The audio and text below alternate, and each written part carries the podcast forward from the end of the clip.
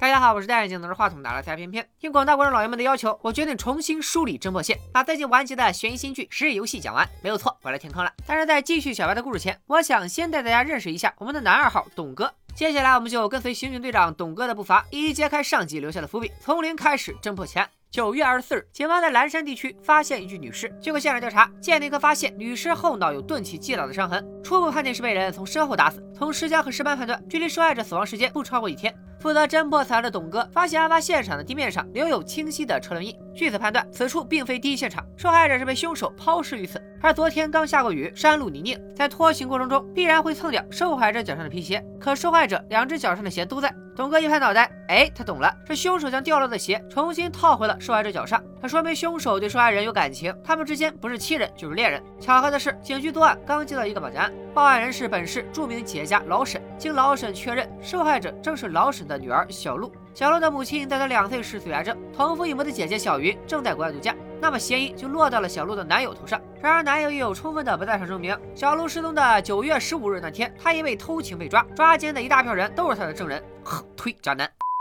亲友这条路被堵死了，好在还有其他线索。老沈说绑架犯和他联络用的是网游装备交易邮件，再加上绑架犯使用了代理服务器，无法进行定位，一套操作看似滴水不漏。其实这才是绑架犯最大的破绽。董哥一拍脑袋，哎，他又懂了，连警方技术科都无法追踪绑架犯的位置，再加上明明能用邮件，却用游戏邮箱联系老沈，说明绑架犯从事技术和创造性工作。董哥搜索老沈的合作伙伴，果然锁定了一个叫小白的游戏制作人。他的答案让董哥大吃一惊。小白童年时期长期遭受父亲家暴和校园暴力，父亲坠楼身亡。后，母亲又患上了阿尔兹海默症，也就是我们俗称的老年痴呆。小白好不容易凭自己的努力开了一家游戏公司，可游戏项目又被老沈撤资，眼看就要凉凉。童年不幸，现实受挫，像不像美剧里的杀人魔？二人又去游戏公司找小白，得知小白已经三天没来过公司，没准已经跑路了。眼看着线索即将中断，董哥又有新发现。他在疗养院的登记簿上发现，有个叫龙哥的人也来探望过小白的母亲。这龙哥可不是一般人，他表面上是开搬家公司的，背地里却在放高利贷。和龙哥这种人扯上关系，那小白肯定也不是啥好鸟。果然，经过董哥一通威逼利诱，龙哥就交出了小白的账单。原来小白为了做游戏，向龙哥借了一大笔高利贷。更没想到的是，小白居然在九月二十四日就把高利贷还清了。我，我还是第一次在影视剧里看到有人还清了高利贷。董哥这会儿终于想起申请搜查令，去小白的家里搜查，果然在下水道里找到了些长头发。但奇怪的是，小白衣服的叠法细腻到有些蹩脚，怎么看都不像是个老宅男的手法。鞋柜里也空出了一双鞋的位置。现场除了那些头发以外，并没有发现小鹿双关的痕迹。奇怪了，如果小白心思缜密到把小鹿的所有指纹都擦掉了，那为什么还会留下小鹿的头发呢？董哥一拍脑袋，哎，他又又懂了，衣服肯定是小鹿叠的。他和小白之间并不是单纯的人质和绑匪的关系，而是在斯德哥尔摩综合症的影响下产生了一些别样的情愫。之后有人事后来清理过现场，头发可能是他留下的，但这个人并不是小白。董哥和佳佳兵分两路，董哥找老沈寻求进一步线索，查明小白和小鹿之间的关系。老沈表示，九月二十晚上十一点半，他接到过绑匪打来的电话，在电话里听到了轮船汽笛声。佳佳则找到了老沈公司的经理，得知老沈正在全面收缩投资，终止了很多合作项目，准备转投一家从未合作过的公司。这家公司的幕后老板名叫强爷，这强爷是警方密切关注对象，为非作歹，无恶不作，奈何没有足够的证据给他定罪。那么问题来了，小白现在在哪呢？董哥突然查到，小白在郊区还有一间老宅，在老宅里找到了一个矿泉水瓶，瓶口还留有唇印。法医检测报告显示，瓶口的唾液并不属于小鹿。同时，法医在死者身上还有新发现，小鹿真正的死因并不是钝器击伤，而是吸毒过量。吸毒会导致脑部水肿充血，而钝器击伤也会有类似症状。尸体又有被冷藏过的痕迹，看来是有人在故意干扰警方的调查。董哥一拍脑袋，哎，大家把下一句打在弹幕里。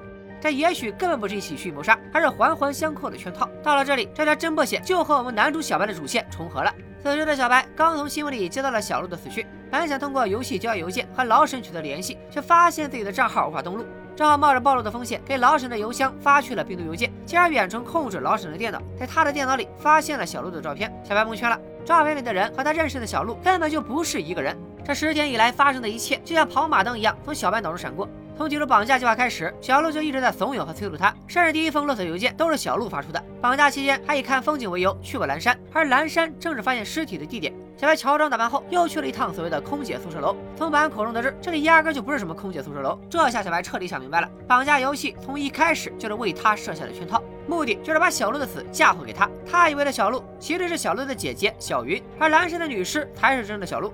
小白自以为是游戏的玩家，其实只是游戏中的一环。而如今他的身份是一名绑架杀人犯，老沈等于花两百万找了个替罪羊，这笔买卖做的可真值啊！只可惜他选的这只羊太聪明了。小白先给老沈发去了小云在老宅的照片，这张照片足以证明小白绑架的是小云，不是小鹿。之后小白又找到了小云的高中同学，进一步了解小云的为人，还屡次出现在老沈周围。俗话说不怕贼偷，就怕贼惦记。小白的暗中观察给老沈造成了巨大的心理压力。好在小白也沉不住气了，很快就主动约老沈见面。老沈承认小白的出现只是个意外，毕竟他就算再老谋深算，也算不到小白九月十五日晚上会登门拜访。小白主动入局，老沈将计就计。而在小白的高智商演绎下，整件事情变得更加真实可信。如今小白跳进黄河也洗不清，就算报警，警察抓的也是小白自己。老沈相信逻辑和算计，而小白相信爱情。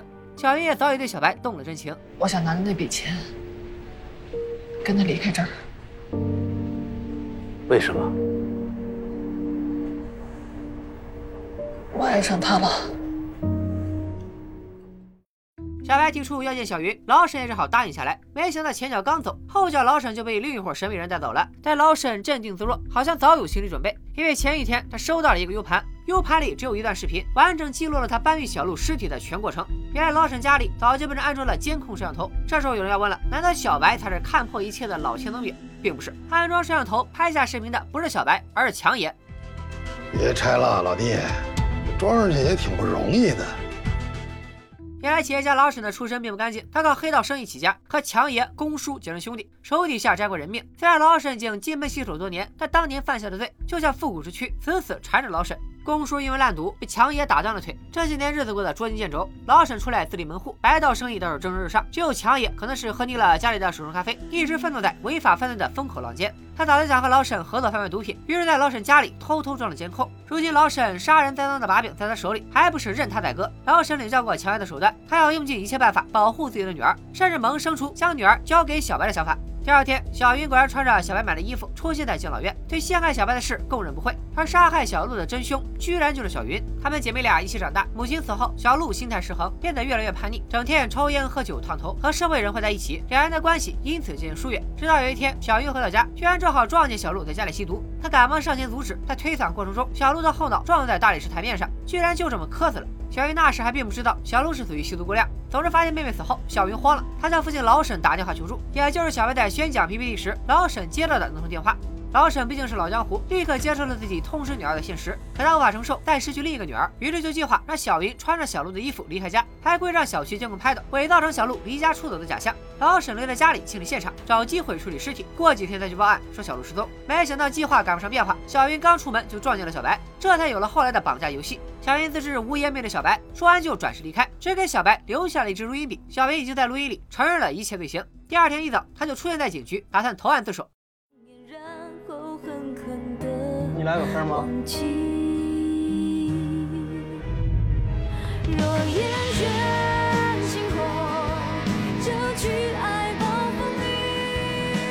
别麻烦警察同志了，先回家吧。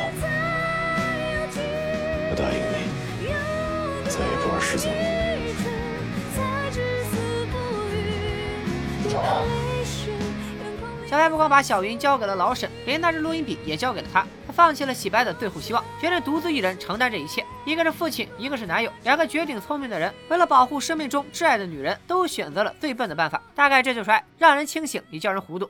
小鹿的葬礼如期举行，没想到葬礼现场迎来了两位不速之客。面对警察的盘问，小英的回答滴水不漏。毕竟他已经和小白演练过好几次了，证词早就倒背如流，从流程到细节都和案发后家家走访时的回答一模一样。听到这句话，董哥一拍啊，这回没拍脑袋，他笑了。正是这一模一样的回答，反而成了破绽。随着时间推移，人的记忆会出现偏差，即使是同一套问题，也不可能回答的一模一样，除非是刻意背稿子。董哥让佳佳找机会再问小云，而董哥自己则要尽全力找到小白。如今机场、铁路和公路被警方严密布控，再加上九月二十三日小白打给老沈的电话，听到了汽笛的声音，董哥判断小白大概率会走水路。果然在码头监控发现了小白的踪迹。经过多方打探，董哥得知小白在四处寻租大吨位的船。照理来说，他一个人逃，选越小的船越不容易暴露目标，偏偏要挑一艘大船，难道是想下海不成？不过无论他想干什么，恐怕都干不成了，因为他已经在当天深夜被蹲守在码头的董哥捉拿归案。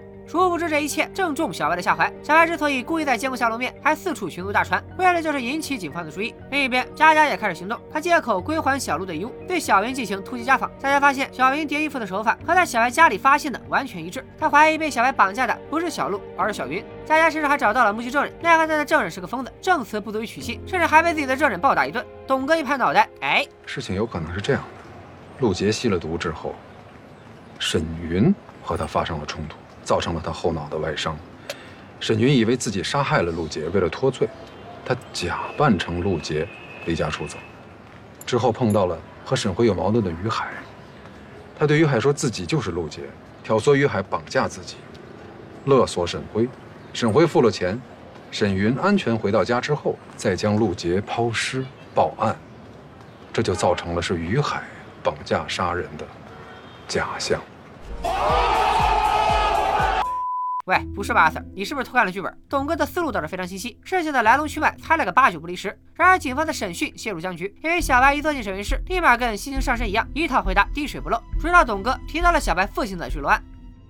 因为你父亲常年的暴力虐待，在你内心深处造成了挥之不去的阴影，就像沈辉，他粗暴地毙掉了你为之付出那么多心血的游戏项目，所以你从内心深处就想打败他、报复他，而最有效的方式，就是绑架他的女儿。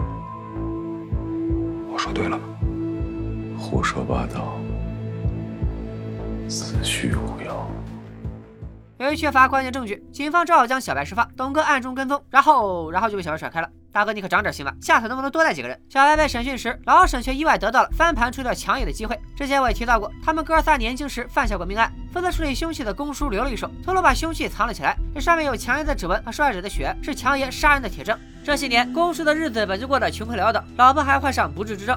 前几天又被医院下了最后通牒，公叔终于忍无可忍，主动找上强爷，一开口就勒索五百万。要是他拿不到钱，甚至还丢了性命，他就让老沈把证据交给警察。没想到公叔从强爷口中得知，老沈也有把柄落在了强爷手里，自然不敢得罪强爷。公叔寻思着，这下钱是拿不到了，那就索性帮兄弟一把。于是公叔离开了强爷的据点，立马约老沈秘密会面。他早就知道强爷会派人跟踪。于是牺牲自己，引开强爷的手下，让老沈根据自己画的地图拿到凶器。尽管拿到了凶器，但老沈不敢用自己女儿的命做赌注。恰好在这个时候，甩开董哥的小白主动联系他见面。小白和老沈再次见面，场面一度剑拔弩张。老沈坦言自己被人监视，对方已经拿到了他处理小鹿尸体的证据。老沈打算将小云托付给小白。小白一听说有监控，眉头一皱，计上心头。于是为了保护小云，两人终于决定联手。小云接到父亲的电话，便立刻赶来。小白叮嘱小云回到家后就要给自己抽血，做成血袋放在身上，第二天在客厅等他。没想到小云回到家，无意中找到了装有视频证据的 U 盘，这才知道家里被人监控了，也知道父亲正被人威胁。不是我说啊，这老沈也太粗心了，U 盘里头的证据足够让父女俩蹲监狱，他弄丢了居然一点都不着急。小云知道真相后，瞬间明白了小白的用意。出去！出去！我再强调一次，必须要在客厅，然后我会带着你离开。为了带着小云远走高飞，小白打算再次勇当背锅侠，伪造谋杀现场，让警方和强爷误以为小云已经被自己杀害。警方肯定会全力追查小白，强爷也无法再用小云来威胁老沈。想通了这些，小云释然了，他将事情的原委都写进了自白书，并寄给了佳佳，然后对着监控割腕自杀，用自己的死去偿还罪责，还顺带报了警，试图用警察吓走小白。然而小白并没有因此退缩，他开着救护车来到医院，看着病床上生死未卜的小云，小白做出了最后的抉择。自首。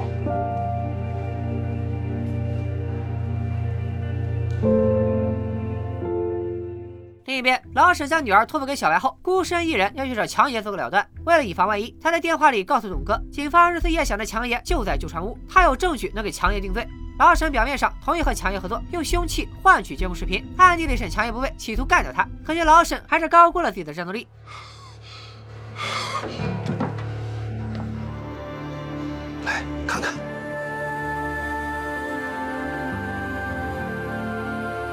二十年前，我因为懦弱举起了刀；二十年之后，终于有勇气偿还。如果这就是正义，我很高兴可以和田鹏一起被审判。董哥姗姗来迟，亲眼目睹老沈被强人杀死。另一边，由于抢救及时，小云捡回了一条命。警方同时审问小白和小云，却从他们口中听到了两个截然不同的故事。在小云的故事里，她是个为了脱罪不惜制定圈套陷害无辜的坏女人；而在小白的故事中，为了勒索和报复老沈，她绑架并杀了小鹿。正如他们在老宅时所说的，俩人一直在互相拯救，也是互相折磨。他们给囚徒困境提出了另一种解法。我一直忽略了一个至关重要的东西——情感。在绑架者与被绑架者之间，在欺骗者与被欺骗者之间，产生了真正的情感。可绑架终归不是游戏，犯罪就是犯罪，必须付出代价。最终，小明因诬陷罪被判有期徒刑一年，小白也因包庇罪被判了一年，老沈因抢救无效身亡，而强爷无恶不作，数罪并罚，判处死刑。全剧终。总的来说，《是游戏》是一部相当优秀的作品。它的缺点很明显，而且大部分集中在原创的侦破线。董哥每次出警都是单打独斗，顶多带个佳佳，而佳佳也有样学样，先独闯高利贷老巢，后独自调查被流浪汉打晕。警方破案大多靠董哥拍脑袋，到了后期甚至脑补出绑架的全部真相，还强行加了一条董哥和佳佳的感情线。小英借口称小鹿被绑架期间他去国外度假了，警察只需要去机场海关一查就能证明他在撒谎，可他们偏不查。这些小 bug 让这部剧的评分停在了八分以下。当然，我在石游戏的身上看到更多的是优点，双线并行叙事让节奏更紧凑，交叉剪辑加深了悬疑感，剧情在东野圭吾原著的基础上又增加了几层翻转。最后男女主为对方牺牲自己，也着实让我感动了一把。衷心希望国产剧中能出现更多像石游戏这样的优秀作品。大哥，我去洗个手。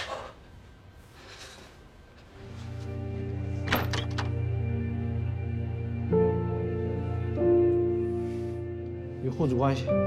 啊，父女。姓名？怎么的？明在的限期啊？沈云。好了，今天就说到这里，咱们下期再见，拜了个拜。